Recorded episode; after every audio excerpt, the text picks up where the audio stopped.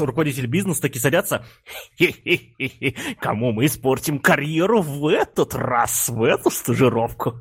Вот, стажировки до сих пор есть. У тебя может быть какое угодно красивое портфолио, но если его никто не увидит, то, соответственно, и зачем ты его делал? То есть, ну...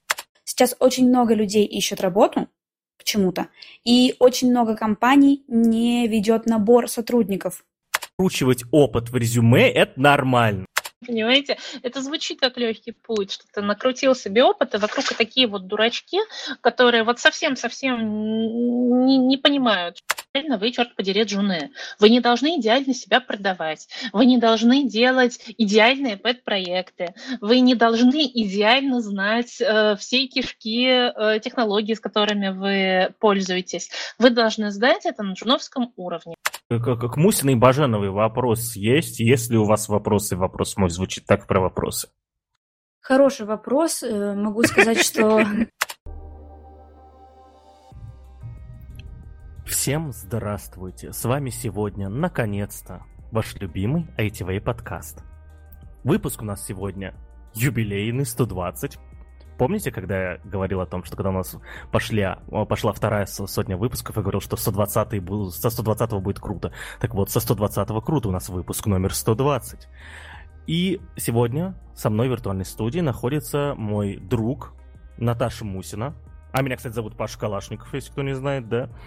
А, и со мной в виртуальной студии находится Наташа Мусина. Наташа, скажи привет, и как тебе погода в солнечном или не очень Батуми? Ну, слушай, для зимы что неплохо. Друзья, всем привет! Я наконец-то рада с вами снова встретиться, и сегодня нас ждет очень крутой подкаст. А в Батуми э, наступает зима потихонечку, ну как зима, осень, но зато ходим в толстовках. И если, если ненадолго на улицу вышел, то можно и в шортах даже. А, с нами еще в виртуальной студии находится а, мой друг Даша Баженова. Даша, скажи привет и как погода а, в солнечной или не очень Москве? Всем привет, всех рада слышать, наконец-то, да, будет выпуск. В Москве не супер солнечно, вообще э, ноль, если честно, солнца. Э, здесь очень болеголовно, осенне, вот прямо классика Москвы, но все равно очень хорошо. Рада слышать, всем привет. И сегодня мы позвали в гости, уже второй раз, между прочим, а, потрясающую Наташу Давыдову. Наташа, скажи э, привет. Сегодня ты Наташа, а Наташа Мусина будет Мусина. Скажи, пожалуйста, нам привет и как погода привет. там, где ты находишься? Привет, привет. Погода у меня в Питере совершенно питерская. Вот если вы себе представляете питерский, питерский конец осени, вот это у нас сейчас и происходит. Мерзко, гнусно, и первый снег напоминает э, протухшую овсянку. Извините. Ну, это совершенно художественное сравнение, я считаю. Очень по-питерски. Я был, бывал в ноябре в Питере, и э, первый снег в Питере можно сравнить, конечно, с протухшей овсянкой, а можно и не с ней. А, а, а я напоминаю то, что э, это твой подкаст. Подпис... Подписывайтесь на нас в тех подкастоприемниках, где вы нас слушаете.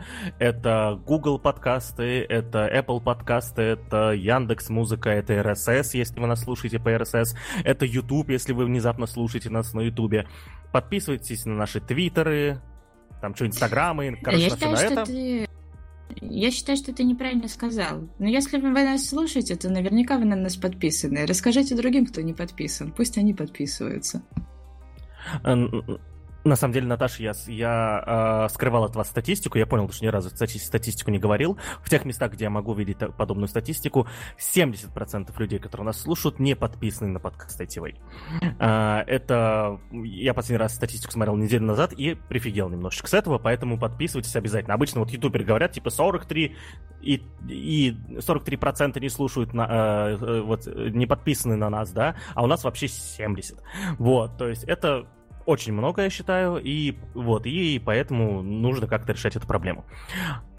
Давайте хорошим чуть-чуть. Э, недавно ты сказал об этом нам, сказал об этом слушателям. Что же у нас было 6 ноября?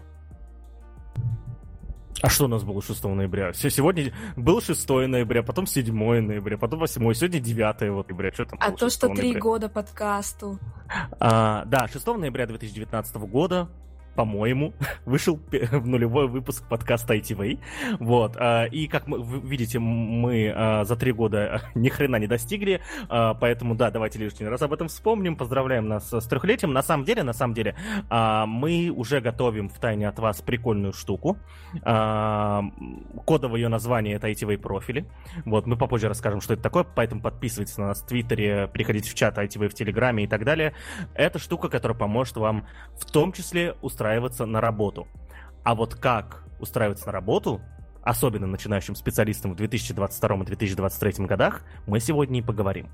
И позвали мы э, специально для этого Наташу Давыдову, потому что, ну, потому что Наташа является одним из лидеров, на самом деле, э, сообществ, я бы сказал, уже даже не одного, а нескольких уже сообществ э, начинающих IT-специалистов и знает об этом не понаслышке и лучше многих-многих и многих. Поэтому мы сегодня с Наташей будем разговаривать об этом. А, и первый вопрос, который мне хочешь задать, это мы и так пять минут уже трещим. А, Наташа, скажи, пожалуйста, у нас с тобой был выпуск примерно год назад, это тоже был ноябрь прошлого года. И мы с тобой прекрасно обсудили, uh-huh. как э, продавать по, по продавать, я использую это слово, простите, продавать себя подороже, э, повысить шансы устройства на работу и так далее. Вот. Э, мы все прекрасно понимаем, что за год э, все изменилось абсолютно. И не вдаваясь в подробности, мы подробности будем раскрывать конкретными вопросами. Скажи, пожалуйста, в общем, да, то есть по одной фразе на, э, на, на критерии, э, что изменилось, вот вкратце. Ну, смотри, если вкратце, э, так, скажи, насколько мы, я могу быть политически свободной в своих речах? А, настолько, э, чтобы потом чувствовать себя до, до запи- э, после записи так же уютно, как после записи. Хорошо. Так вот, э, после февраля 22 года ситуация очевидно изменилась. И поначалу это все было совсем плохо. Сейчас рынок немножечко ну как, рыноч, рыночек к осени немножечко проснулся. Э, после мобилизации его опять укожило. Сейчас он опять пытается робко проснуться, то есть он так периодически его пошатывает. Э, ну, я могу сказать, что сложнее стало всем. Джунам тоже стало сложнее и сложнее ощутимо. Тем не менее, все еще найти работу возможно. Вот. Хорошо, и давай тогда приходить к конкретным вопросам. Вот по твоей оценке, да, ты за этим наблюдаешь, ты э, следишь за этим. Я не прошу точной статистики, опять же, да, вот, э, но по ощущениям внутренним твоим, как э, человек, наблюдающего за индустрией, на сколько процентов сократилось джуновских вакансий? Сейчас про них только вопрос. Слушай, ну процентов на 70. Но я думал, ты скажешь, я думал, ты скажешь на 40. То... Я сейчас офигел. Я думал, ты скажешь на 40. На 70% джуны стали менее нужны компаниям? Что забавно, джунов стали больше нанимать на вакансии, в которых указан опыт от года. Поэтому тут странно, да, то есть вакансий стало меньше, но нанимать все еще нанимают.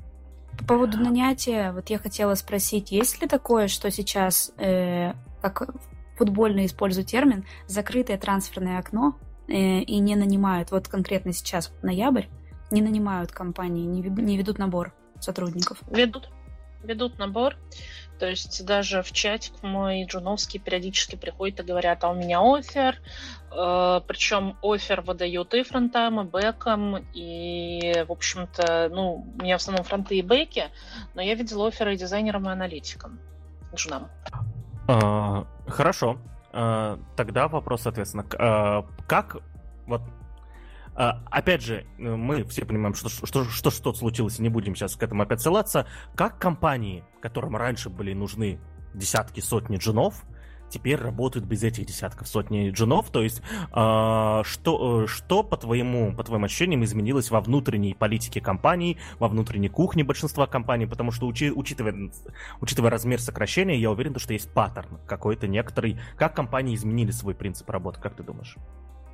Слушай, ну из того, что я сейчас вижу, э, кто-то просто порезал найм, сел, окуклился и не тратит больше деньги на новых людей в принципе. Кто-то пытается за деньги, которые раньше выделял на джунов, найти медлов, у них не очень это получается. Э, вот. Э, кто-то понял, что у них слишком много людей, этих людей попросили на выход. То есть каждый борется как может. В основном рынок замер, найм порезал и не масштабирует стажируются. Но из того, что я, естественно, вижу, это на уровне личного. Ну, то есть тупо сократились доходы, да, вместе с доходами понадобилось меньше людей, потому что э, в IT-профессиях сегодня, в IT-компаниях сегодня количество э, людей, как правило, да, прямо пропорционально доходу компании, да, естественно, бывают разные кейсы, я с этим согласен. Но это же вот. логично на самом деле, что если, э, если компания хочет там условно продолжать работать, у нее сократились доходы, их нужно поднять, э, что она не будет нанимать джунов, а будет нанимать медлов, что ей нужны как бы уже прошаренные сотрудники, так скажем. Ну смотри, тут очень, подожди. извините, э, я вклинюсь, тут очень иронично, потому что, э, как я уже сказала, пытаются нанять медлов на джуновскую зарплату и закономерно они не находят людей. Поэтому э, все чаще ситуация, когда выкатываются вакансии не джуновские, а вот от года опыта, но нанимают на них все равно джунов не нарисовавших опыт, это важно. То есть нулевых джунов, потому что на вот эти вот условия э, медлы не пришли. Ну, конечно. Но как будто бы, знаешь, есть еще такое ощущение, по крайней мере, по моему опыту общения с компаниями, там, в том числе и в рамках наших там, сотрудничества и партнерств, которые на Хекслите есть, там с разными компаниями разговариваем, да, те, кто... И смотришь еще параллельно с тем, что происходит там у знакомых, что ребята рассказывают и так далее, как будто бы есть ощущение, что те компании, которые поменьше и так далее, они сейчас столкнулись, да, действительно, с кадровым голодом, с оптимизацией и так далее, Э, и найм либо заморожен, либо все-таки стараются они найти кого-то более сильного и не нанимают женов, а те, кто посильнее, они э, долгое время находятся в ступоре и в стратегическом планировании, в плане того, что конкретно нужно сделать для того, чтобы а, заново выстроить э, не то чтобы градирование, но подход к тому, как необходимо джунов теперь воспитывать в том числе. Вот нет ли вот по этому поводу какого-то мнения? Потому что если раньше можно было бездумно там нанимать женов, э, брать их валом и такие, ага, мы, короче, сейчас всех научим самостоятельно внутри компании, и потом вырастим из них медлов, а, то теперь уже так не получится сделать, да, потому что ресурсы ограничены, и нужно придумать какие-то новые витки, какие-то новые стратегии по выращиванию джунов. Да, потому что на самом деле большая же проблема. Если рынок джунов остановится, то не будет и медлов. Если не будет медлов, не будет сеньоров. Вот так и бы останемся с теми же самыми специалистами, и все. А, смотри, я ни разу не видела, но вот сколько я уже в джуновском движе, уже больше двух лет, и я ни разу не видела компании, которые неконтролируемо нанимали джунов. Если мы говорим о больших компаниях, там были, да, стажировки, сейчас, кстати, тоже есть. И на эти стажировки был совершенно дикий отбор, что тогда, что сейчас, очень сложные задачки. Вот, из маленьких компаний джунов тоже неконтролируемо не нанимали. То есть я даже не помню, когда была такая золотая жила, чтобы любого желающего джуна, так иди сюда, дорогой, сейчас мы тебя всему научим. Нужно было изрядно побегать и доказать, что э, ты вообще что-то из себя представляешь. Вот, стажировки до сих пор есть. То есть э, у меня сейчас в чатике человек подавался, по-моему, на авитовскую стажировку, если мне не изменяет память. Э, к сожалению, не прошел, но ну, задачка была такая, ничего, хорошая. Ну, то есть остались классические стажировки, к которым мы привыкли, и э, вот а, а, а, где, э, где приходят люди, им платят какой-то минимум, да, э, зарплата IT-специалиста, и после двух-трех месяцев говорят, ты с нами или не с нами. У меня вопрос тогда, а количество этих стажировок сократилось пропорционально количеству вакансий, или там еще какой-то свой тренд есть? А, я тут ничего умного сказать тебе не смогу, то есть э, я очень мало знаю сейчас о рынке стажировок, то есть я знаю, что они есть, и вот знаю, что часть биг тех компаний их проводят. Эм, сталкивалась с заданиями на эти стажировки. Такие сильные задания, не шибко джуновские. Вот. Но э, сколько их было и сколько их стало, вот по этому поводу у меня нет статистики. И даже личного мнения особо. А, Хорошо, я, раз уж перешли к стажировкам, я задам вопрос. Я слышал пару раз за последние пару месяцев истории, последнюю, кажется, сегодня даже читал, а, о том, что некие компании, не будем называть эти, эти компании, потому что информация непроверенная, а, предлагают прийти к ним на платные стажировки, только это платные не когда платят стажируемому, а когда платит стажи, стажируемый. То есть приходи, заплати там, ну там что-то немного, 150 долларов, да, вот, и постажируйся у нас месяц, да, вот, э, а мы тебе потом скажем, принято на работу нас или нет. Я вот такого не припомню на самом деле до э, кризиса вообще ни разу. А, ты помнишь, что было такое? Или это я просто пропустил, и сейчас эти истории стали популярными из-за сокращения общего количества стажировок? Смотри, я такого вообще не слышала. Вот из того, что я знаю, э, тебя могут взять на стажировку. Тоже не будем называть компании, э, или стоит назвать, я не знаю. То есть э, смысл в том, что тебя берут на стажировку, первые пару месяцев тебя толком ни хрена не платят, потом тебе чуть-чуть платят, потом тебе даже, может быть, что-то все-таки платят. Но как только ты на это подписываешься, ты вместе, значит, с договором на саму стажировку подписываешь еще и ученический договор. И если ты с этой стажировки уйдешь, ты должен будешь отдать такую немаленькую шестизначную сумму за потраченное на тебя время. Вот про такие вещи я знаю, и это было еще до кризиса. Сейчас с кризисом этого стало побольше, к сожалению. Но это точно есть, и это звучит тоже в целом приемлемо, наверное. Но вот про то, что ты, Паша, говоришь, что человек стажируемый должен оплачивать что-то, это же не университет, это же компания. Ну, то есть компании выгодно и чтобы, чтобы ты у нее обучался и работал на нее в том числе. Но вот как Наташа говорила, чтобы выращивать э, из джунов медлов и так далее по иерархии. Ну. Слушайте, я скажу так, вот чисто за себя, лучше бы я кому-нибудь заплатила 150 баксов за возможность получить у них коммерческий опыт, чем подписывала бы договор, вот этот вот ученический, на то, что я обязана в компании пробыть полтора года. Если я уйду раньше, чем эти полтора года, я им должна там 300-400 к. Не-не-не, я говорю, наверное, ага. не про ученический договор, а про то, что ты до него сказала. Ученический договор — это лажа и туфта, я не уважаю такое, я сама на такое подписывалась, будучи в университете. Это э, кандалы, наверное, так это проще сказать. Ничем другим я это не могу назвать, это странно и не круто. Вообще, да? Ну, слушайте, мы же с вами разговаривали про ученические договоры. Э, тут тут есть важный момент, то, что вот мое мнение, да, давайте сейчас защищу немного дьявола. А, а, в этом нет ничего плохого все-таки. А, и эти ученические договоры подписывают взрослые люди, которые по закону могут подписывать такие договоры. И в них не маленьким шрифтом написано, что с тобой будет, если ты решишь уйти, да. В них написано, как правило, жирным всегда выделено, да. Вот, так что это с точки зрения именно экономики, бизнеса и, и и даже образование, в том числе образование, это мы, э, я не знаю, ну не всегда бесплатное, да, вот, э, это очень хоро- это очень хорошие нормальные договоры, давайте так, они не нарушают ни, ни законов, ни даже моральных прав человека, да, потому что э, ты обязуешься делать что-то, да, в течение какого-то времени, вот и все.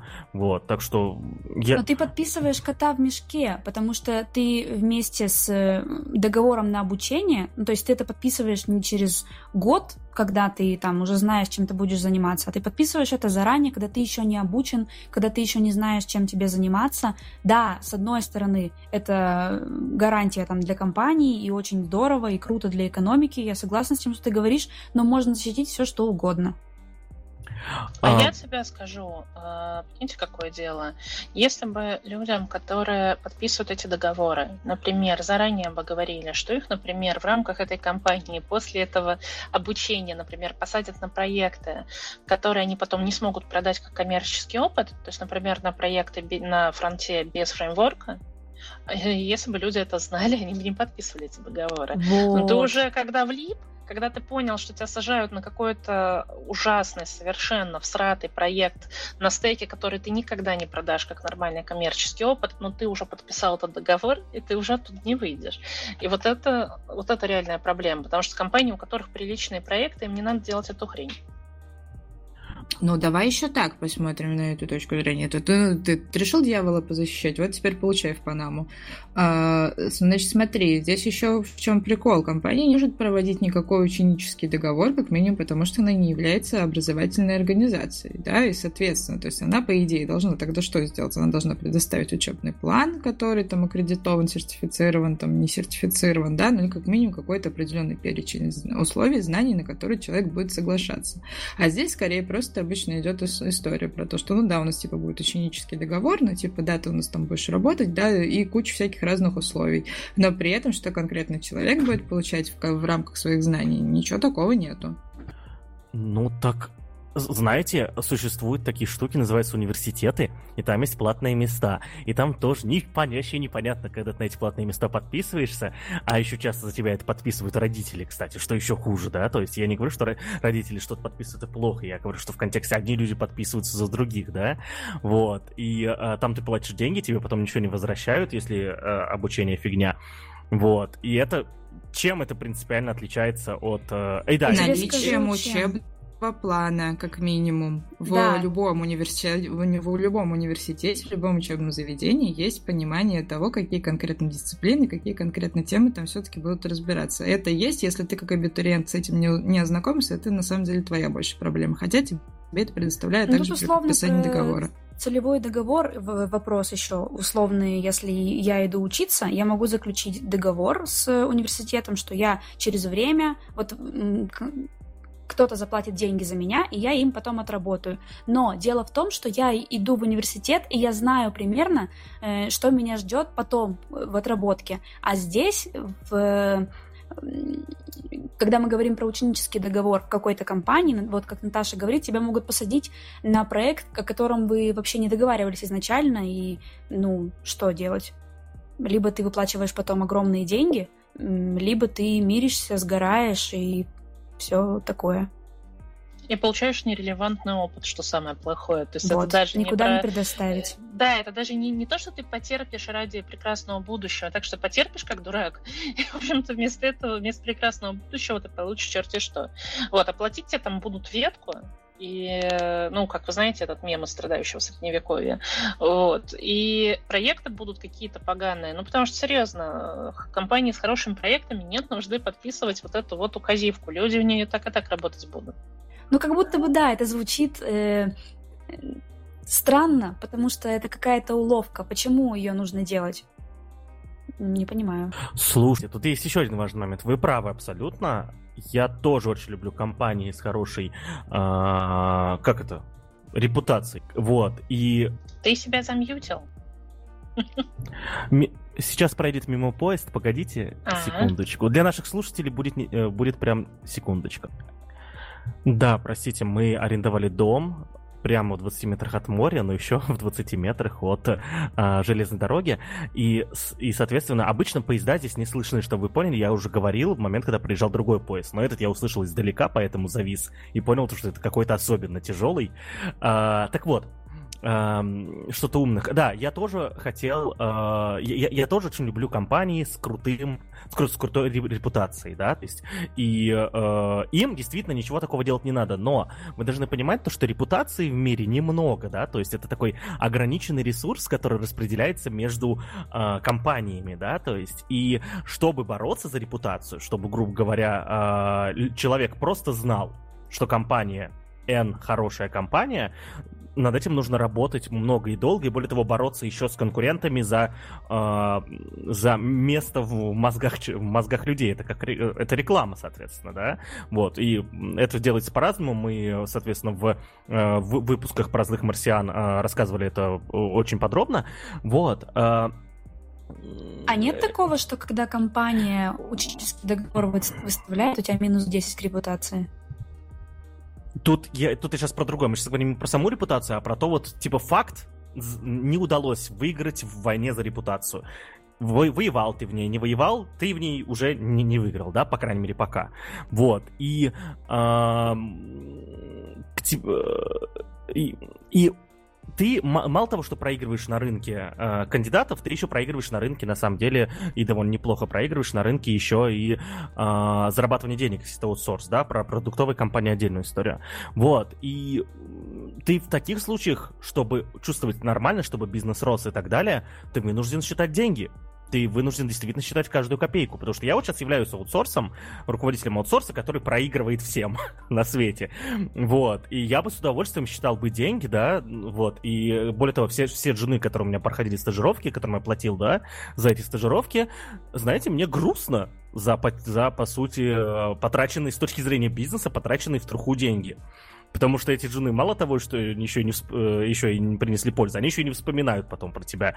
Вот. Э, так что как-то не, не работает на... Ну, знаешь, ты, Паша, вот. не компания, а, а тебе я могу сказать только не ищи добра добре. Блин, как это говорится? Да, это, это даже лиха беда начала, начиная сначала. Мы же это уже обсуждали, эту мысль он уже говорил. Возвращаемся к предыдущему выпуску. Там уже все отвечено. Да, да. Я, ну я к чему веду? Я веду все еще к деньгам.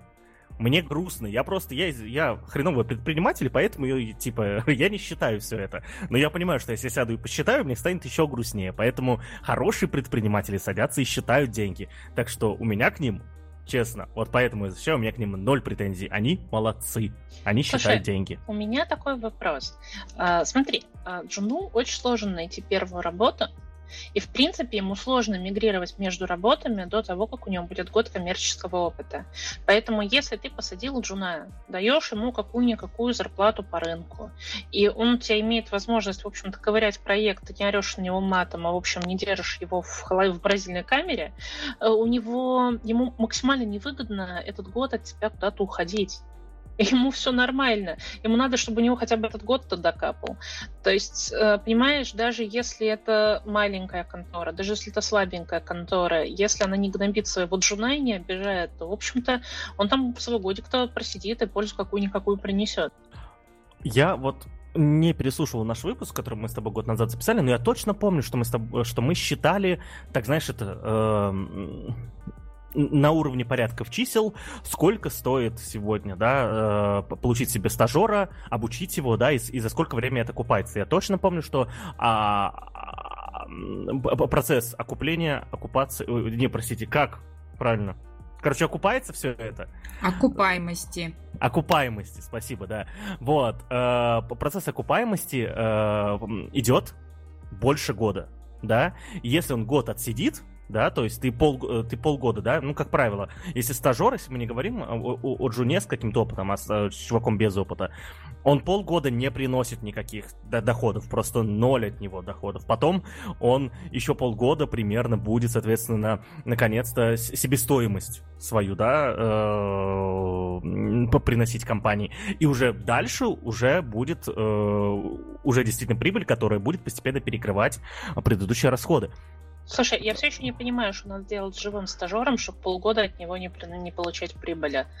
То есть... Э, я не против как? этого. Это, как это работает? Это окей. Это, это, не, не в, в, в, э, уважаемая Наталья, и уважаемые слушатели, э, по ссылке в описании находится предыдущий выпуск, где мы с тобой прекрасно это все посчитали, прям у нас там все сложилось Год классненько. прошел, год прошел, можно начать перечитывать.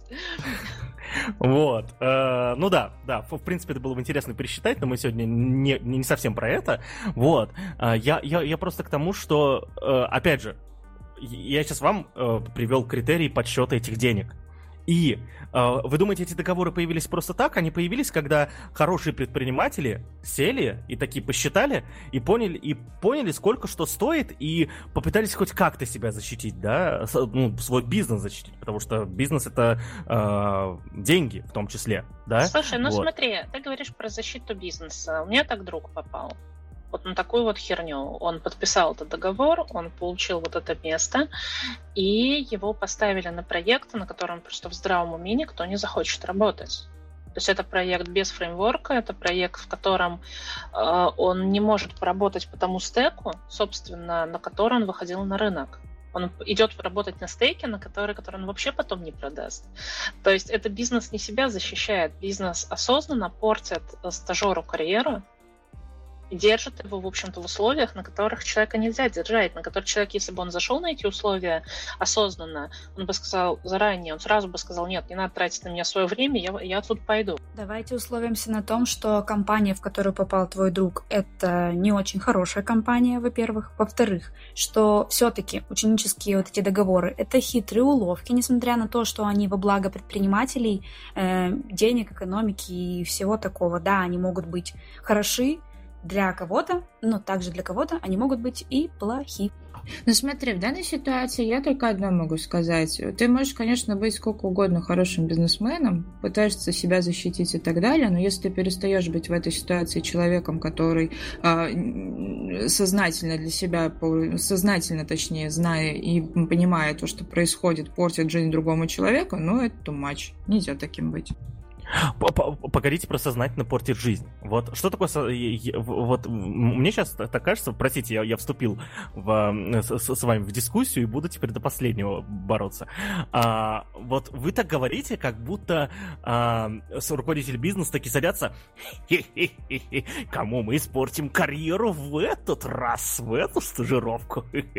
Но они же не, не, утрируй, не, нет, ну, не типа, ну, ну, типа, ну, просто вы говорите, они делают это Но за, они... за заведомо специально. Нет, они не специально это делают. Просто Нет, подожди, такой. это специально делается, потому что ты четко знаешь, что эти условия неприемлемы, что это кабала, что э, это э, давление на человека, у которого на данный момент нет возможности сделать что-то другое и так далее и тому подобное. Смотрите, я, короче, давай, давайте сойдемся вот на чем. Ребята, которые джуны, Перед тем, как подписывать этот договор, э, обязательно уточните, чтобы в этом договоре было внятно прописано, во-первых, количество информационных образовательных услуг, которые вам окажут. Э, собственно, то есть должен быть какой-то внятный план, внятное понимание, за что вы потом при выходе заплатите эти безумные деньги. И второе, э, я считаю, что, соответственно, тоже надо подумать. Я не очень представляю себе, как это сделать юридически, потому что я не юристка, но по-любому должно быть как-то отражено, на какой проект по условиям СТЭКу после этого должны попасть попасть, э, тогда этот ученический договор имеет какой-то смысл. Если вы просто подписываете его э, вслепую, и вам говорят, у нас такие прекрасные проекты, просто поверь нам, э, верить не стоит. Я ни разу не слышала про то, чтобы люди после этих договоров попадали во что-то хорошее. Вот. Ну, ты права так совсем в целом. Это опять история про то, что смотрите, что подписываете, и договоры, которые вы подписываете, должны быть э, очень четкими в своих формулировках. Что вас ждет, там должно быть четко написано. Консультируйтесь с юристами перед тем, как подписывать всякие странные бумажки, которые вас на год-полтора привязывают к какому-то месту как говорится, сыр, за который тебе еще и платят э, только в мышеловке. Ладно, а с, этим разобрались. У меня следующий вопрос. А, что делать современным джунам? А, то есть э, рынок уменьшился в три раза, соответственно, конкуренция увеличилась в три раза, а может даже и больше, да, то есть э, нельзя забывать то, что после э, обновления ситуации, да, э, большинство людей еще раз задумалась о том, а может в айтишку пойти, они сделали это в 2020 году, сделали в начале 22-го, да, такие типа, а что это вот программисты все такие мобильные, классные, у них все хорошо? Ну, в сравнении, давайте честно, да, вот, а вот я, я теперь тоже хочу. И еще, еще, вот, и еще больше людей туда пришло. Я подозреваю то, что рынок, в, в, э, рынок кандидатов вырос, рынок вакансий упал. Вот, э, джуновских. Вот, я, я подозреваю то, что что-то такое будет потом и для других грейдов, но это уже отдельный разговор, более сложный на самом деле. Что теперь делать современным джунам для того, чтобы выигрывать вот эту еще более сложную конкуренцию. В общем-то, я считаю ровно то же самое, что делали до того, как вся эта история случилась, потому что тогда тоже конкуренция была очень серьезная. Как выиграть конкуренцию? Ну, собственно, это как ни странно это звучит, э, нужно стараться быть лучше своих э, конкурентов. Э, что под этим подразумевается? Например, если вы заканчиваете какие-то курсы, вы не можете, да и раньше не могли, но сейчас тем более ограничиваться в своем портфолио только проектами с этих курсов. Потому что логика подсказывает, что если вы выпустились вместе еще там, я не знаю, с полусотни людей, и у вас у всех одинаковые портфолио, почему должны выбрать именно вас? А не кого-то из этой самой полусотни, если вы подписываетесь, например, на одни и те же работы.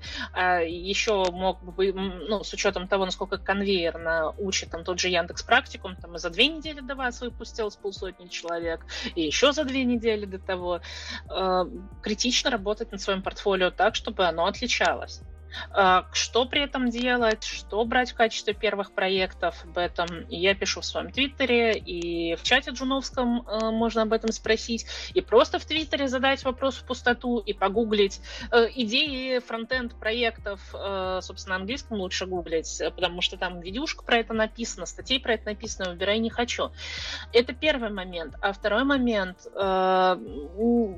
у тебя может быть какое угодно красивое портфолио, но если его никто не увидит, то, соответственно, и зачем ты его делал?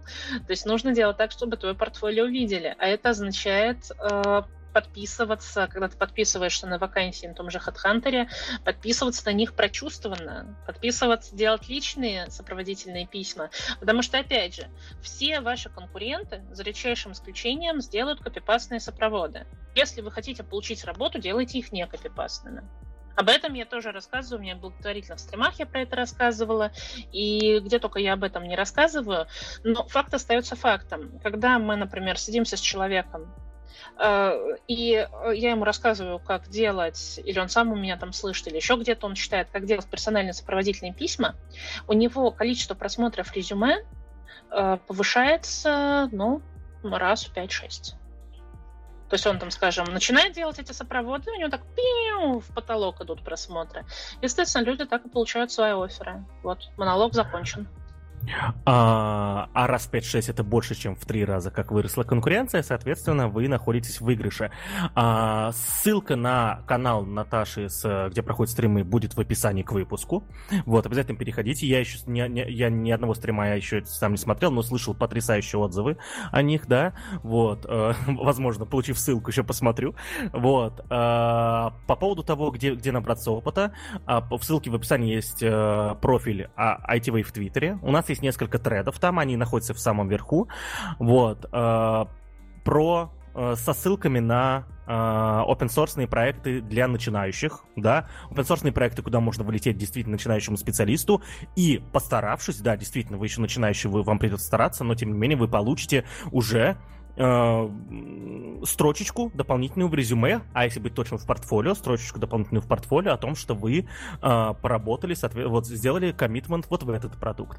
Также есть для QA-специалистов у нас отдельный тред, да, с такими ссылками. Еще есть у нас для мобильщиков такой тред. Короче, у нас навалом таких тредов. Переходите, пожалуйста, смотрите обязательно. Я еще от себя скажу, что э, вот э, вы прикрепите ссылочку на мой YouTube канал. Мы э, уже сделали 6 метапов для джунов.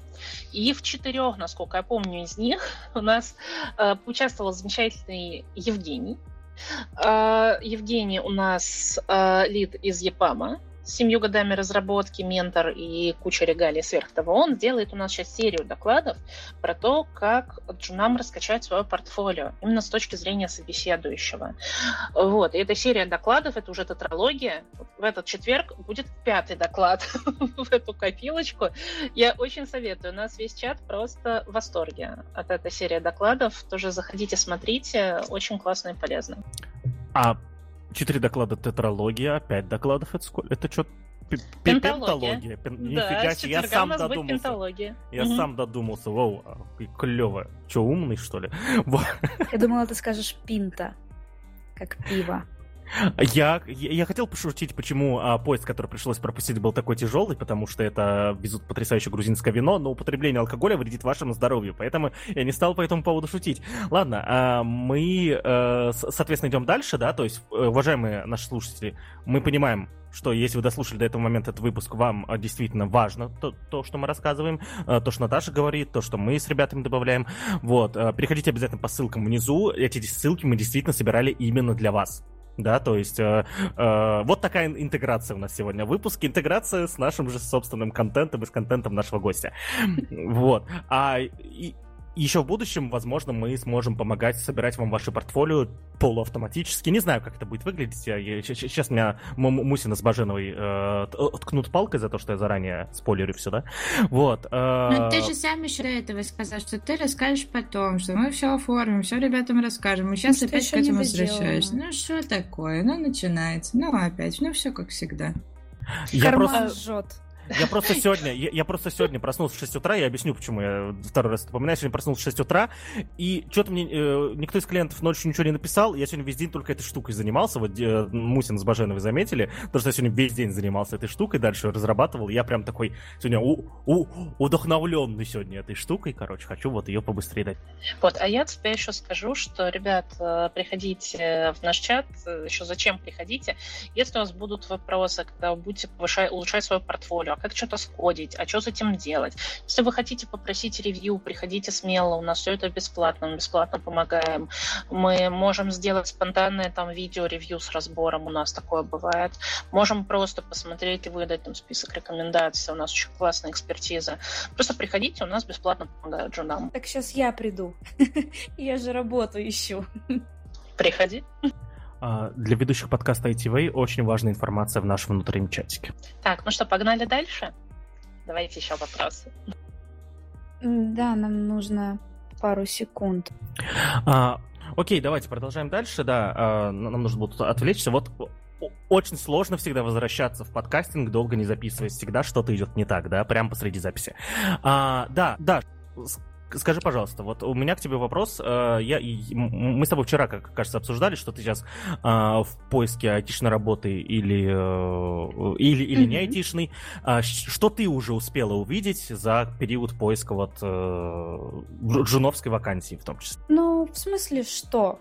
Я вижу, знаешь что? Я вижу, что очень много откликов на э, вакансий, ну, то есть люди ищут работу много, и я поэтому задала вопрос в самом начале про там закрытое трансферное окно, не знаю, как это точно называется, просто так себе его придумала, потому что мне кажется, э, что сейчас очень много людей ищут работу, почему-то, и очень много компаний не ведет набор сотрудников почему-то, опять-таки, мне кажется, что это временная штука, которая вот через какое-то время опять это откроется, опять будет вестись э, набор активный. Сейчас как будто бы есть ощущение, что меньше людей нуждается там, ну, в джунах, как вот Наташа и сказала, на 70% меньше. И много кто... Я вот ищу на HeadHunter, скажу, договорю. На HeadHunter ищу, и да многие не смотрят вообще даже резюме и не отвечают на отклики, ничего не происходит. Поэтому вопрос у меня будет следующий о том, где вообще ищется работа сейчас. Поменялось ли что-то за год? А, слушай, э, да, на HeadHunter это надо понимать тоже, когда... Э, вот то, что я вижу у джунов сейчас, у них есть какое-то интересное когнитивное искажение. Они считают так, что они подписываются вакансии на 20. Скажем, из этих 20 вакансий 10 остаются у них там сопроводительные, там их резюме 10 откликов не просмотрено. И они такие, все, мы никому не нужны, э, нас никто не смотрит, э, мы, соответственно, больше не будем подписываться вот каким-то таким вот э, персональным подходом, и будем рассылать копипасту или просто вот скажем, что мы никому не нужны. Ну, тут хочется сказать так, что да, конечно, половина вас не посмотрит, но другая половина ваш отклик все-таки откроет, и мы будем, должны ориентироваться на них. Кроме HeadHunter, что еще можно попробовать? Говорят, что на LinkedIn можно что-то найти, но, честно говоря, я сомневаюсь. Там, в общем-то, похуже, чем с HeadHunter. Можно смотреть в телеграм-каналах, но у этих телеграм-каналов бешеная аудитория, там тоже будет примерно такая же конкуренция. Э, что может сработать, если вы на HeadHunter видите вакансию, переходите по сайту этой, вакан... Э, ну, по сайту этой компании, и у этой компании, господи, э, заяц в утке, утка с яйцом, короче говоря, слож... сложная цепочка. Так вот, если на сайте этой компании в разделе вакансии у них написано что-то в духе «напиши напишите нам на почту и пришлите резюме, вот продублируйте свой отклик, это важно, продублируйте, не так, что только вот на эту почту. И в HeadHunter откликнитесь, и на эту почту откликнитесь. И можете даже через сутки-двое еще раз на эту почту написать и спросить, э, посмотрели ли ваш, э, ваше резюме. Вообще не надо стесняться напоминать о себе, если это в рамках разумного. То есть э, я бы на такую почту обязательно бы еще вот через два дня где-то после своего письма бы написала, и еще потом через два дня бы продублировала. На всякий случай, а вдруг меня потеряли. Да, да, это важно. Помните то, что э, ваши ответы, э, как правило, отсматривают не машины, отсматривают люди, да, все-таки после опыта от одной компании прошлого года все как-то подумали, пускай лучше с людьми работают люди, пока не машины. Вот, да, и действительно, поминайте про LinkedIn, что хочу сказать. LinkedIn хорош тем, то, что там, знаете, вот на ХХ ты находишься как будто вот в таком коконе, да, вот, то есть, типа, ты такой, ну, у тебя там только резюме, да, и ты видишь у компании только вакансии, да, и больше как бы дополнительной информации нет. LinkedIn все-таки профессиональная социальная сеть. И там, даже если у тебя там не получится найти работу, ты там сможешь больше погрузиться в рынок именно, да, в рынок современного IT. Вот. Э, и все-таки в LinkedIn, да, больше ищут медлов и сеньоров, да, вот. Э, ну, как сейчас не знаю, когда был сеньором, да, не вот этим вот всем, чем я сейчас являюсь, да, действительно там много всего приходило, постоянно что-то залетал четыре раза в неделю, реально отвечал, извините, нет, да, вот. Э, но LinkedIn хорош тем, что ты действительно попадаешь вот в какой-то такой этот мир действительно э, профессионального рынка IT, да, вот, потому что э, это социальная сеть, профессиональная социальная сеть. Вопрос следующий по поиску еще. С тобой, наверное, делают это чаще, чем со мной? Да, вот я сейчас Наташа Давыдову спрошу. Uh-huh. А, а, а именно выкладывают резюме и упоминают ретвитните, пожалуйста. Со мной делают где-то раз в неделю, с тобой я подозреваю почти каждый день. Uh, вот. Каждый день по нескольку раз. Что успеваю, то вот. ретвичу. Насколько это работает? Слушай, тут тоже интересно. Такие штуки работают. Можно я тебя перебью? Можно я тебя да. перебью? Да, вот сейчас поподробнее погружу. Итак, смотрите, уважаемые слушатели, если вас все еще нет в Твиттере, переходите в Твиттер, подписывайтесь на меня, на Мусину, на Баженову, на Давыдову, вот, э, и потом вам Твиттер начинает подсказывать э, правильных людей из IT-сферы, на кого нужно подписываться. Но это он так работает, серьезно. Вот, и э, очень много за последние месяцы я видел, э, что люди публикуют резюме, да, соответственно, со ссылками, с описанием себя, и просят ретвитить людей с э, тремя тысячами подписчиков, как у меня, с десятью, как у Наташи, или у Наташи уже больше, мне кажется. У сильно. Наташи 14. У Наташи 14, вот. И, людей там из 20 подписчиков, тысяч подписчиков, из 30, и их ретвитят, да, то есть э, пока сообщество еще к этому относится, э, так сказать, ну, нормально относится, да, я кажется, ни разу осуждения этого не видел, да, вот. Э, и действительно ретвитит, и вы таким образом можете э, довольно, большую аудиторию э, распространить вашу ссылку, да, но только помните то, что нужно быть максимально все-таки э, вот в этом запросе приятным, каким-то хорошим, милым и так далее, да, то есть вот, вот, это, вот это главный критерий. Вот, что там по ссылке в резюме, это уже вам виднее, а вот в запросе нужно быть приятным и милым. Вот, э, ну, ладно, так, я вас тогда точно ретвитну, сто пудов, там остальные не знаю. Вот, э, и у, у вам удастся на большую аудиторию действительно распространить свою ссылку на резюме, вот, и это делают, Наташа, видите, упоминают несколько раз в день люди. И вот у меня вопрос, работает ли это? Смотри, э, тут у меня сейчас будет так это, ответ в трех частях. Первый ответ. Э, это, э, то есть первая часть. Да, это работает, но опять же с оговорками. Э, мало того, что вы должны, когда просите ретвит э, и вообще выкладываете вот эту вот всю историю, мало того, что вы должны быть милыми и добрыми, потому что иначе вас никто не ретвитнет, важно, чтобы вы были разумными и практичными. Сколько я вижу э, твитов в духе, вот я такой-то, такой-то Джун, я ищу работу. Резюме в ТГ по запросу. Ребят, это так не работает. Вот, Джун, вам никто не будет в ТГ писать да, резюме. Это же маркетинг, да? То есть вы, когда вы публикуете что-то такое, вы занимаетесь маркетингом, помните, да? А в маркетинге чем меньше кликов, тем лучше.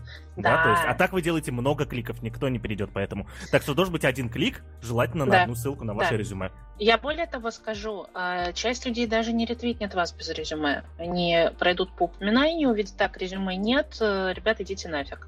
А, дальше, соответственно, прикрепляйте в ваше, в ваше резюме, если вы ищете на русский рынок, это очень важно.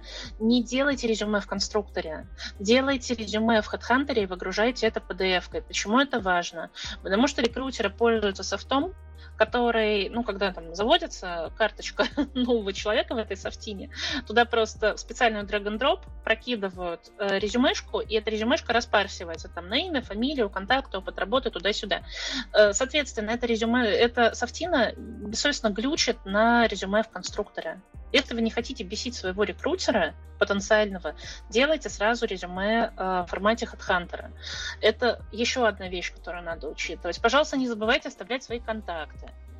Если у вас есть что-то, кроме резюме... Погоди, а да?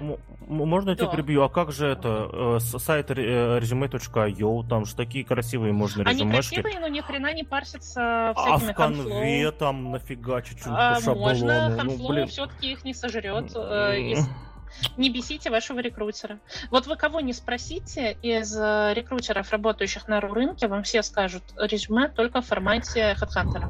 Я только за последний месяц э, людям пяти сказал то, что резюме в формате HeadHunter это ужасно, и вот сейчас понимаю то, что я им соврал. Я обязательно, э, я обязательно приду к ним в чат и скажу, что я соврал. И да, Даша Баженова, прости, ты была последней, кому я так соврал буквально вчера.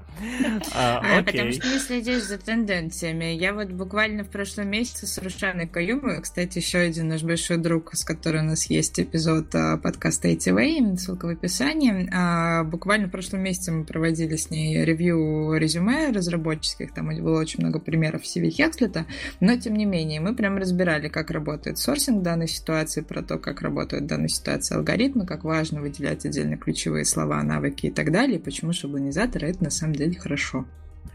Вопрос у меня, раз уж Мусин тут это про Хекслет заговорила. На на Хекслете очень прокачанный профиль, да, и там прям э, в- виден прогресс, да, э, ребят, кто что учился, кто как прошел, видно, сколько уроков человек прошел, какие уроки прошел. Кстати, у меня вопрос по этому поводу был, на самом деле, наверное, больше, ну, может, Наташа, ты на него сможешь ответить. А, насколько вот я, я, я хоть и не проходил курсы на Хексете, но у меня теперь есть профиль на Хексете, да, потому что я уже д- две статьи написал к вам в блог. И я там вижу то, что у меня вот... э, я, я- я смотрел в тестовом режиме какие-то уроки, у меня там вот есть вот а, название урока, типа, до какого урока я дошел, да, в каком-то курсе. А разве типа норм делиться такой инфой публично и так далее? Слушай, э, смотри, это я- точно норм, да? Не-не-не, я у Мусиной спросил просто, вот там про Хексет прям. Прости, пожалуйста, Наташа, Ага. выдал. Ну, смотри, норм, а почему нет? А Ну, здесь как ну, раз... блин, э, ну как бы я сам что? сижу, что-то там учу, там учусь по ночам. Я- и не хочу никому рассказывать, что учусь. Вот. Так закрой тогда профиль, такая возможность тоже есть. Не буду закрывать, у меня там блок. Ну и все тогда. То есть возможность делиться своим прогрессом как в таком формате, она прописана в настройках личного кабинета. Ты просто не покопался. Так, Э, простите, пожалуйста, я хотела откатиться, потому что я э, этот, на, на вопрос Паши про э, то, работают ли ретвиты, я же еще даже не доответила. Я, я сейчас шуткой закончу предыдущую тему. Давай. Просто у меня сейчас профиль на Хексите, знаете, как выглядит? Что я курс по Linux не допрошел просто. Вот типа, какой-нибудь э, э, человек зайдет, такой скажет, о, Калашников, понятно, все с тобой, типа, все, иди лесом, ты даже Linux не знаешь. Вот, э, да, возвращаемся э, к теме, ретвиты.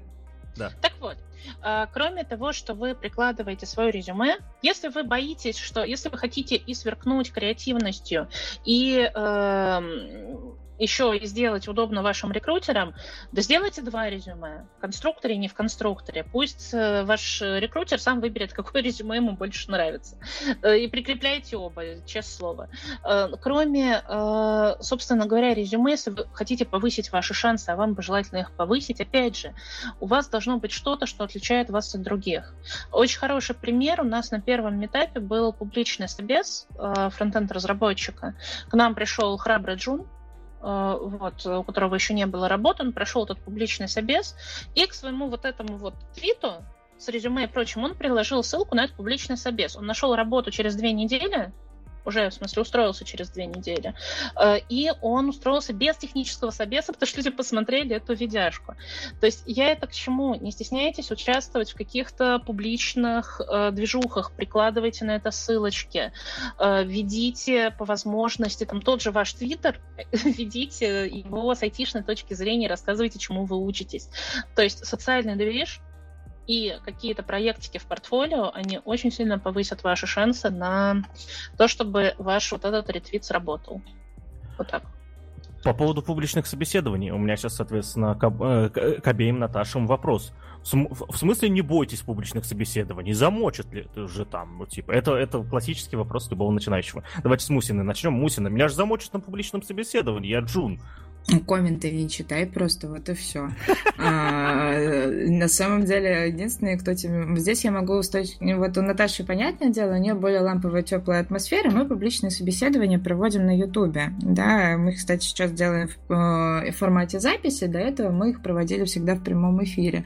И вот там, конечно, долгое время были истории про то, что приходили какие-нибудь мимо проходилы, потому что канал открытый, и они как раз-таки занимались тем, что приходили и говорили про то, какой человек, который проходит публичное собеседование, очень плохой, ничего не знает, а я бы вот с дивана виднее, само собой.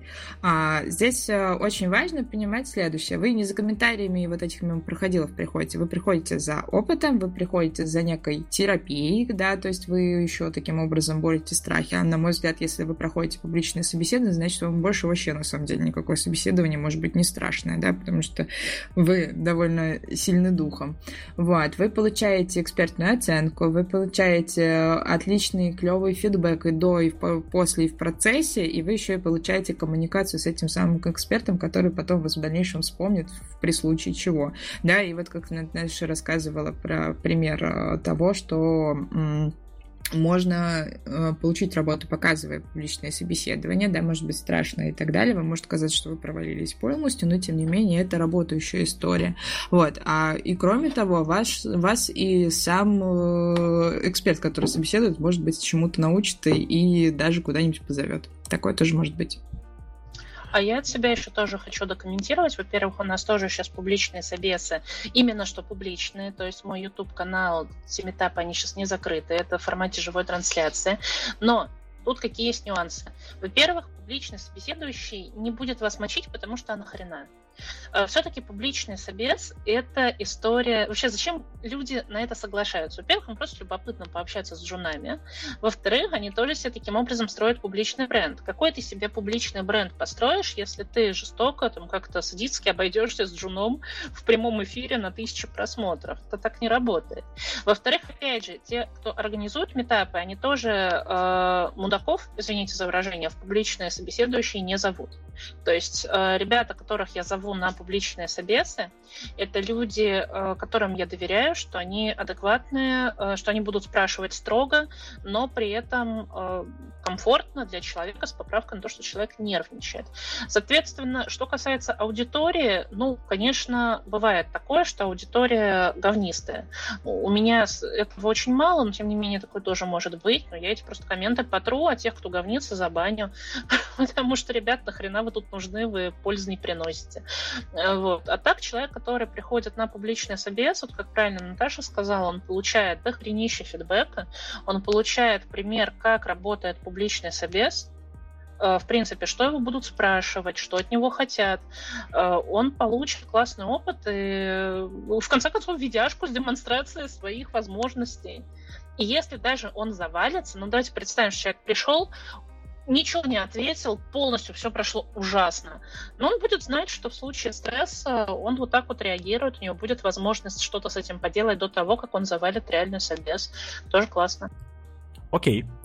Переходим чуть дальше. А, про резюме поговорили, про собеседование публичные поговорили. А, следующий вопрос. У нас есть у программистов такая штука, и у, а у дизайнеров есть своя. У нас есть GitHub, у них есть Behance, там ArtStation и много всего. Ну, а у нас GitLab и что- что-то еще.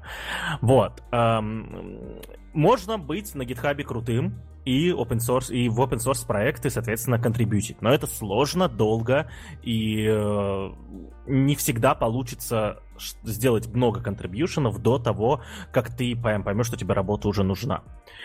Есть GitHub профили, сильно проще я выражусь так, хотя мне хочется выразиться по-другому, GitHub профили, в которых только обуч... а, проекты э, с курсов, да, скопипащенные, да, вот, то есть вот проходишь ты курс, там есть копипасты кода, ты просто копипастишь себе, и зачем ты потом прикладываешь этот GitHub. Кстати, мне интересно, зачем люди это делают, не понимают или желание обмануть, не, не понимаю. Хорошо, я не буду сейчас, сейчас комментировать, что когда перед собесами смотрю на такие гитхабы, я такой, зачем ты это приложил? Вот. И есть еще промежуточный э, GitHub, да, а, вот скажите мне, что, что вы по этому поводу думаете, GitHub, в котором ты делаешь свой собственный пет-проект. Там один репозиторий, может быть два, вот, в котором ты сам делаешь себе, ну вот, если ты веб-разработчик, то ты делаешь себе там сайтик Паши Калашникова, Сделай себе кто-нибудь сайтик уже, да? Вот. Э, если ты мобильный разработчик, ты делаешь приложение там Наташи Мусиной. Если ты э, э, э, embedded разработчик, то ты собираешь робота Дашу Баженову да, вот, и вот у, тебя, вот у тебя на гитхабе репозиторий с нулем звездочек, с отсутствием pull реквестов от других людей, но там твой код, и эта штука, у нее есть минимум один пользователь, вот, а может быть даже больше, если ты, ну, какое-то применение найдешь для какого-то ограниченного количества людей, бота в Телеграме запишешь для, для, для чата Наташи Давыдовой э, для начинающих, да, который будет что-то делать. Вот. Э, почему так мало начинающих пользуются возможностью запилить свой собственный простой как тапок проект, но который точно покажет то, что ты вот, вот реально делаешь, вот оно, типа, ты более того, ты, скорее всего, сам придумал, как это сделать, возможно, сам придумал, что еще должно быть. То есть сразу показывает тебе как очень хорошего специалиста, в конце концов. А, смотри, я так скажу, промежуточный вариант, вот, о котором ты говоришь, промежуточное портфолио, вообще хорошее, что такое хорошее портфолио? Разработчика, например, или я предполагаю, что и дизайнера тоже. Это не то портфолио, в котором э, один большой личный проект. Это то портфолио, в котором будет сколько-то небольших проектов. Во-первых, потому что Джуну легче дотаскивать все-таки небольшие вещи. Во-вторых, когда у тебя ворох небольших вещей, ты можешь показать больше навыков. Если мы говорим, предположим, про фронтенд разработчика, сверстайте лендосик например, да, а, попробуйте там что-то написать на ванильном JavaScript, попробуйте фреймворк, попробуйте какие-то кусочки какой-то экосистемы этого фреймворка так и сяк покрутить. Э, соберите что-то на коленке, там, я не знаю, с какими-то кусками экосистемы этого фреймворка. То есть вот вы знаете, какие штуки нужны на джуна. Не надо делать один огромный проект, который все это вместит.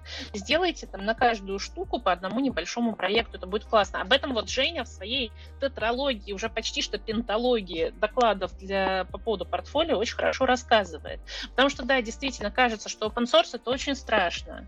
Э, курсовые проекты есть у всех. А что делать? Вот, соответственно, вам варианты. Да? Вы можете брать какие-то навыки из того, что требуют от джунов, и изобретать маленькие проекты на коленке. Вы можете реально погуглить на английском. Лучше на английском материалов много. Э, ваш стек, там, я не знаю, backend developer, э, pet project Project Ideas. И, простите за мой э, From My Heart английский. Э, вот. И, соответственно, вы увидите статьи в духе 50 идей для backend разработчика, э, для pet -проекта. Возьмите любую идею, какая выглядит менее страшной, попробуйте ее запилить. То есть вдохновение найти можно и нужно. И делайте просто несколько небольших.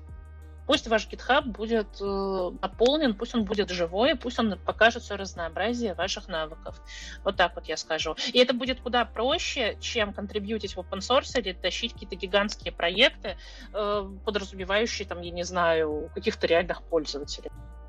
Да, да, вот, э, соответственно, я эту тему поднял, чтобы и, и это услышать в том числе. Вот, э, потому что на GitHub у вас что-то должно быть. Вы знаете, как собеседующий, я собеседую в среднем там ну, зависит от периода, да, но в среднем одного человека в неделю собеседую точно, да. И GitHub это что, первое, что я смотрю. Да, то есть, э, ну, ладно, сперва смотрю стек технологий, потому что э, рекрутеры, с которыми я сотрудничаю, не всегда почему-то э, понимают правильно, что именно нужно нам в команду. Вот, э, да, так что сперва приходится смотреть на это, а потом иду на GitHub. Все, то есть это...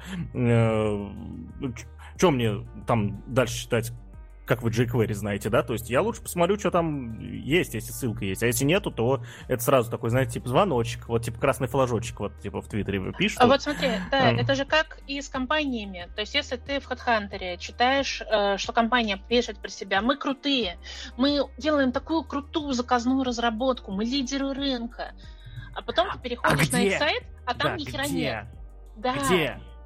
Где что-нибудь, где ваши кейсы, а вас даже Google не знает, что у вас за лиды рынка такие, и ты уже не хочешь к ним идти. Соответственно, когда человек тебе пишет как Джун, что э, я очень хороший джуниор-разработчик, ты заходишь к нему в гид, а там ни черта нету, типа, а, а как я проверю, что ты тот самый вот разработчик, которым ты себя называешь? Более того, еще вот про проекты, которые мы сейчас с Наташей обсуждаем, а, которые вот ты делаешь там для себя, либо для кого-то рядом, либо вообще там реализуешь какие-то идеи из интернета, а, это по всем правилам open source. Ты уже разработчик open source. Более того, ни один адекватный специалист не, не скажет вам ничего плохого про это, да, то есть, более того, э, я знаю, вот все, все мои знакомые специалисты, которые любят open в него делают, очень рады будут узнать то, что у тебя, оказывается, свой проект есть, а дай посмотреть, и реально зайдут и посмотрят, и потратят 5 минут своего времени, чтобы ознакомиться и так далее, вот, э, потому что это круто, это круто, если человек как бы что-то пишет уже там своем, мне, мне всегда это интересно. Серьезно, уважаемые слушатели, если у вас есть такие проекты, и вы боитесь их там публиковать там в чат ITV, допустим, или куда-то еще, скиньте мне в личку, я с удовольствием их посмотрю, если это Ruby с рельсами или, или JS, я даже, может, чуть-чуть прокомментирую, да, то есть мне будет, будет интересно, это круто, когда кто-то что-то делает в open source, как, там коммиты растут, там репозитории э, разрастаются, это классно. Вот. А если вы делаете фронт или бэк, причем бэк у нас есть компетенции по Java, по Python, у нас фронт вообще очень широкие компетенции, по-моему, по бэку у нас еще кроме, у нас дотнетчики еще есть. В общем, короче говоря, ваши фронтовые, бэковые и даже дизайнерские pet ы скидывайте в чат, мы, как я уже сказала, дадим бесплатный ревью и, может, даже в форма- видеоформате. Такое тоже бывает. Вот, вот, в общем, э, э, вспоминается э, комментарий, от, от, ответ моего любимого препода по программированию. Вот. Э, когда я сдал ему последнюю лабу на первом курсе, на втором курсе это уже было, я говорю, Алексей Борисович, а как мне научиться программировать все-таки? Он говорит, он сказал, программируйте, и ушел. Вот, то есть, программируйте, блин, ёперный еж. Вот, то есть, хоть что-нибудь уже. Если это можно будет посмотреть, это вообще кайф. Вот. Эм, хорошо. Э, у меня есть еще один вопрос, такой прям очень горя- горяченький, такой прям вот припаслед, напос- напоследок, да, да. Тут ходят, короче, слухи, мемчики, настроение. Грязные слухи. Да, что накручивать опыт в резюме это нормально. Короче, что Наталья Давыдова думает про накручивание опыта для джунов? Я очень против.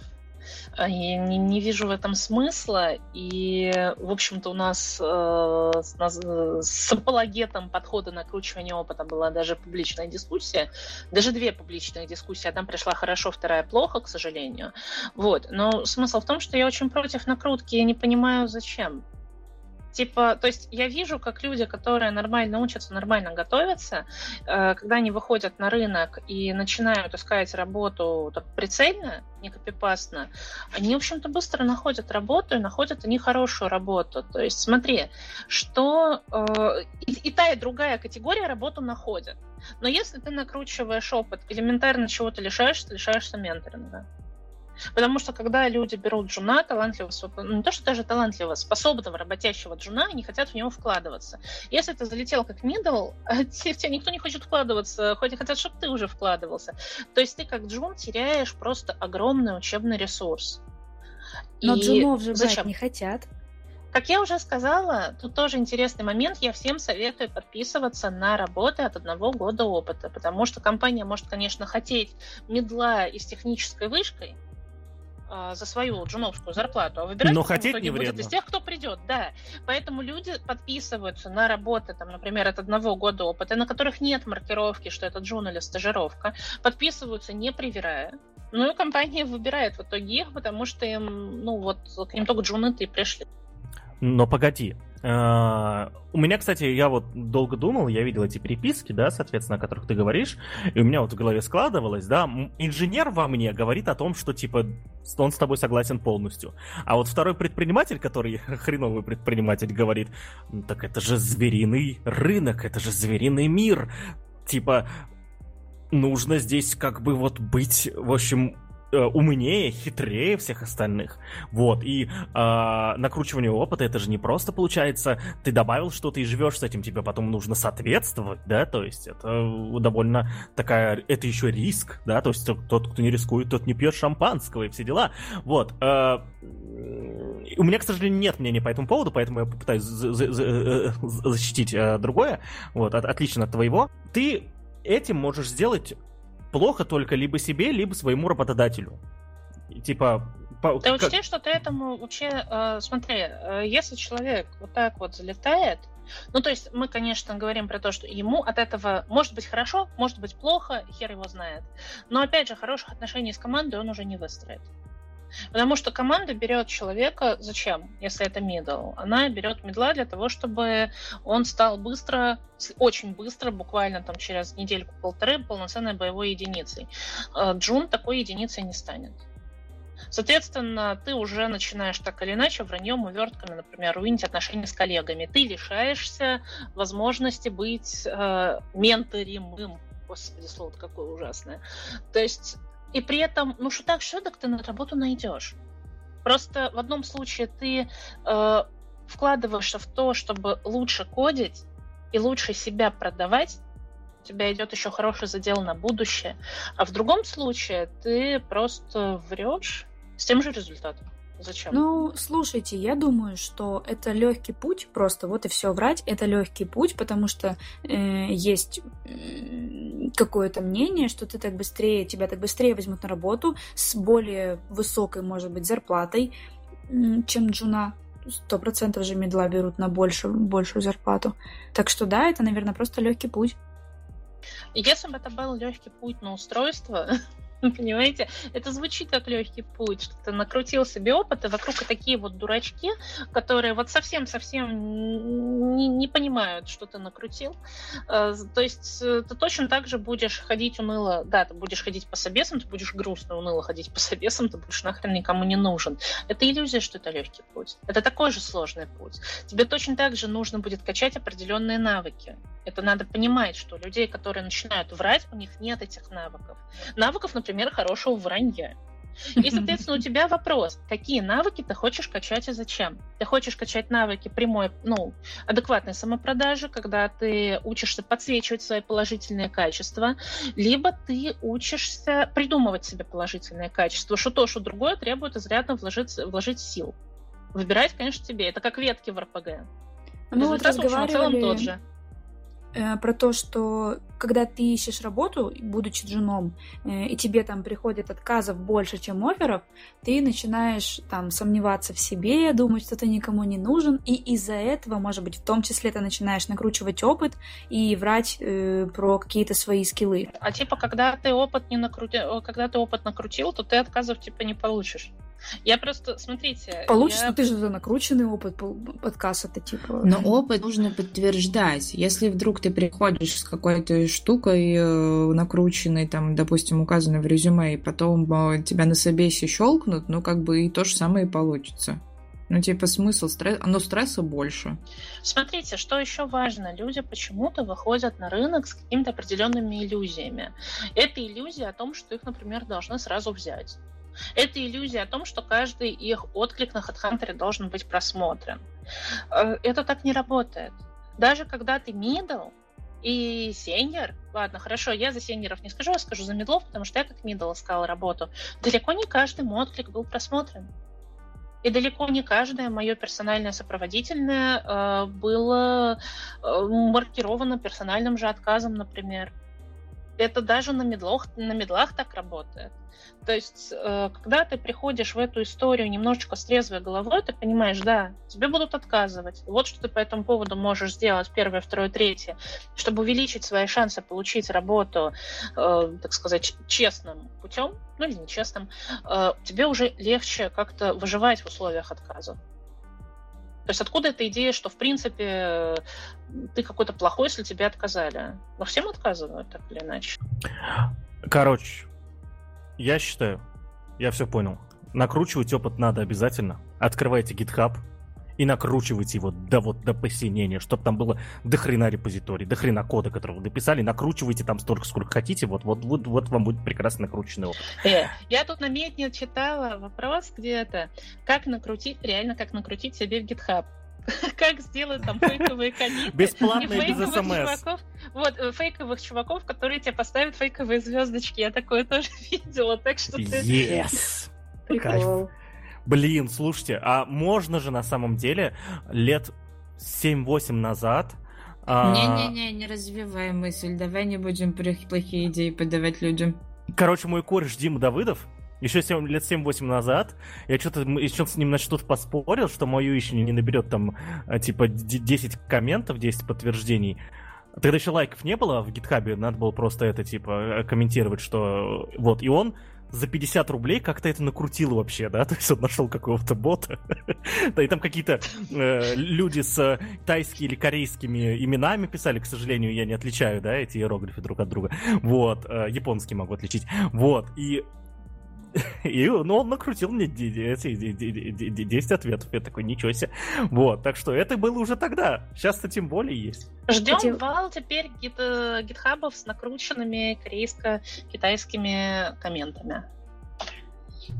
А знаете, как можно? Мы что недавно э, накрутили-то эти э, в августе звездочки Роме Шамину, разработчику шрифта Маршинмона, да, он, у него там было 600 э, звездочек, он сказал, вот будет 1000, начну разрабатывать кириллицу, вот, э, и вот, и мы тогда накрутили ему Наняли бота? Нет, нет, нет, мы раскидали по чатам, по всему, я помню, тогда полчаса инвестировал в это, вот, и в итоге там на следующий день у него было тысяча звездочек, и уже пару месяцев э, Рома занимается разработкой кириллицы для Маршинмона. Это охрененно. Да, так что скоро ждем кириллицу для Маршинмона. Вот, он, о, о, Рома в своем твиттере, кстати, э, ссылки на э, выпуски про шрифт Маршинмона будет в описании. Вот, Рома в своем твиттере пишет, рассказывает о том, как там разрабатываются, там уже символы готовятся. Вот, всякие там веселые. Потому что помните, что кириллица это не только русский язык, и не только русский, украинский и белорусский, русский. Это еще куча других языков. И нужно ко всем этим языкам подготовить. Это не 33 буквы новых сделать. Или там вместе с белорусским и украинским, не знаю, там 40 букв. Простите, да, меня сейчас кто-то кинет по, по палкой, но да, я, я извинился уже. Вот это гораздо больше букв. Там всякие с диакритическими символами, там всякие вот с этими э, висюльками внизу, короче, я не знаю, как эти штуки Паша, называются. Паша, я тебе знаешь, что хочу сказать? На кухне расскажешь. А я хочу вот что сказать, так сказать тоже как на, не то что как напутствие. Смотрите, вещь, которая меня тоже опечаливает, это то, что и я пытаюсь это амбассадорить. Э, так вот, меня печалит тот факт, что э, джуны имеют опять же какие-то иллюзии по поводу рынка и не понимают, как им эти иллюзии развеять. То есть одна из самых вредительских иллюзий, например, это что рекрутер сам э, выбирает, какой стек должен быть в вакансии или что рекрутер сам выбирает, какие что там нужно от года опыта. Но надо понимать, то есть люди не очень понимают даже элементарно флоу движения вакансии, кто ее создает. Поэтому так сильно не любят рекрутеров начинающие, потому что на рекрутера вешают всех собак. То есть они не, не, не понимают и не очень хотят знать, а кто задает эти требования, кто их целевая аудитория в рамках поиска работы. Как можно это прокачать? Во-первых, опять же, на своем этапе я звала живого рекрутера, который рассказывал, как формируется вакансия, но дело не в этом. Попробуйте посмотреть рекрутерские конфы на Ютубе, как вы там смотрите, фронтенд конф или что-то. Попробуйте посмотреть рекрутерские конфы вообще посмотрите, о чем эти люди говорят. Попробуйте, если у вас есть время, немножечко посмотреть курсы о том, ну не то что курсы на ютубе, видюшки о том, как себя продавать, про те же резюме. Не обязательно, кстати, айтишные. Если смотреть про не айтишные резюме, там тоже будет много интересного рассказано о том, как подавать свои навыки лучше. То есть делайте, потихонечку расширяйте вот эти вот области, не закрытые туманом войны. Интересуйтесь тем, что вокруг вас. Вот. Э, так и с рекрутерами поприятнее будет общаться, например. А еще для, для человека в любой индустрии, не только в IT, а, для наемного работника в любой индустрии э, очень ценится качество, э, я не знаю, как, наверное, есть какое-то умное слово, это качество понимания, откуда берутся деньги понимание всего бизнес-процесса, да, то есть и очень много людей, не только в IT на самом деле, очень много людей в большинстве отраслей, вот им сказ- сказали сделать задачу, да, вот, и они не знают, почему, откуда она взялась, как, какие блага я принесу, э, типа, бизнесу или другим э, сущностям, для, для которых я это делаю, да. Порой даже не знают, для каких сущностей что-то, э, вот, блага, которые они производятся, которые они производят, нужны. Вот, и в любом бизнесе э, очень важно, чтобы, э, ну, в хорошем бизнесе еще, да, э, ценят людей, которые, которые задают вопросы про бизнес, да, то есть, и вот на самом деле попытаться в себе, во-первых, я не знаю, как это воспитывать, да, к сожалению, я вот глубоко не изучал этот вопрос, вот, э, но сперва воспитать в себе это качество, а потом презентовать его на собеседованиях о том, что ты интересуешься действительно, чем компания занимается, да, то есть там можно даже, знаете, такой не очень напряжный, но каверзный вопрос задать. Э, там вот, э, допустим, я не знаю, вот представьте, что вы идете э, в, в команду к злым марсианам, в команду HTPy, да, вот, продукты, и вот задайте ему, так Postman же есть, вот зачем вы делаете HTPy? Вот, они вам скажут, идите в подкаст ATV, там все рассказали. Нет, они сами расскажут, да, то есть и, э, и, и в этот момент, если действительно компании нужны специалисты, задающие вопросы, они поставят галочку как минимум у себя в голове о том, что, блин, а, это, а человеку не пофиг, более того, он, он хочет разобраться, зачем он делает и почему. Вот. А, таким образом, вы, а, еще сможете, на самом деле, немножечко отсеять компании, где совсем нужны шестеренки, вот, то есть, которые просто крутятся, да, и, и крутятся, крутятся и, не, не, не, не, не задают вопросов, пока не сточатся, да, вот. А, а во-вторых, соответственно, сможете как-то себя ну, дополнительно продать. Я хочу тут добавить, э, и, и, извини, сейчас, э, раз, раз уж начала, э, вещь, которая тоже немножко меня печаливает, когда я учу людей, например, писать сопроводы, или просто говорю о персональных сопроводах, но часть сопровода это, собственно, пресловутая, почему ты хочешь работать в этой компании, посмотреть про компанию, посмотреть ее кейсы и попытаться найти что-то, что тебя в ней заинтересовало. И люди говорят, это очень частая штука, типа, да нам пофиг, нам пофиг куда, нам без разницы. Почему мы хотим в эту компанию? Да хрен его знает. Хоть бы куда взяли. Но тут такой момент. Нет, я понимаю, что нужна любая работа, потому что вы джуны. Но неужели как бы в каждой вакансии нету чего-то, что вам интересно. Вы же джуны, вы же ни над чем не работали. Это, это охренительная прорва нового интересного. Вот та компания делает личный кабинет. Никогда не делали личные кабинеты. Может, ну, неужели не интересно? Это же классно, вы никогда не делали личный кабинет. Или вот у другой компании, там, я не знаю, у них э, приложение, я не знаю, для детей э, с, какой, с какой-то инфраструктурой, о которой они пишут. Но вы же не работали с этой инфраструктурой, вы ее не трогали, у вас еще нет по ней сложившегося мнения, и это тоже интересно. То есть это действительно воспитываемая история, пытаться найти в себе интерес сначала к вакансии и к тому, чем компания занимается. Потом, когда ты уже в компании оказался, к тому, чем вообще продукт живет, чем занимаются твои соседи э, по команде, чем они живут. И да, я считаю, что, каче... что вот эта вот заинтересованность, она должна быть воспитана. Это очень помогает как поиску работы, так и построению карьеры. Даша, ты что-то хотела сказать? Нет, вообще. Я пришла на подкаст тут вообще, да, это. А, вот, э, и вот заканчивая мысль Наташи, наверное, мне тоже грустно, когда я слышу, не только от джунов, на самом деле, и от уже состоявшихся специалистов, это типа вот, я сделал конвертер, типа, из сущности А в сущность Б. А зачем? Я не знаю, вот, типа, задача в жире появилась. Типа, э, меня это крайне э, расстраивало, сейчас уже, на самом деле, забил, вот, но тут я, я, я про другое, вот, про накручивание опыта, да, это как накручивание опыта.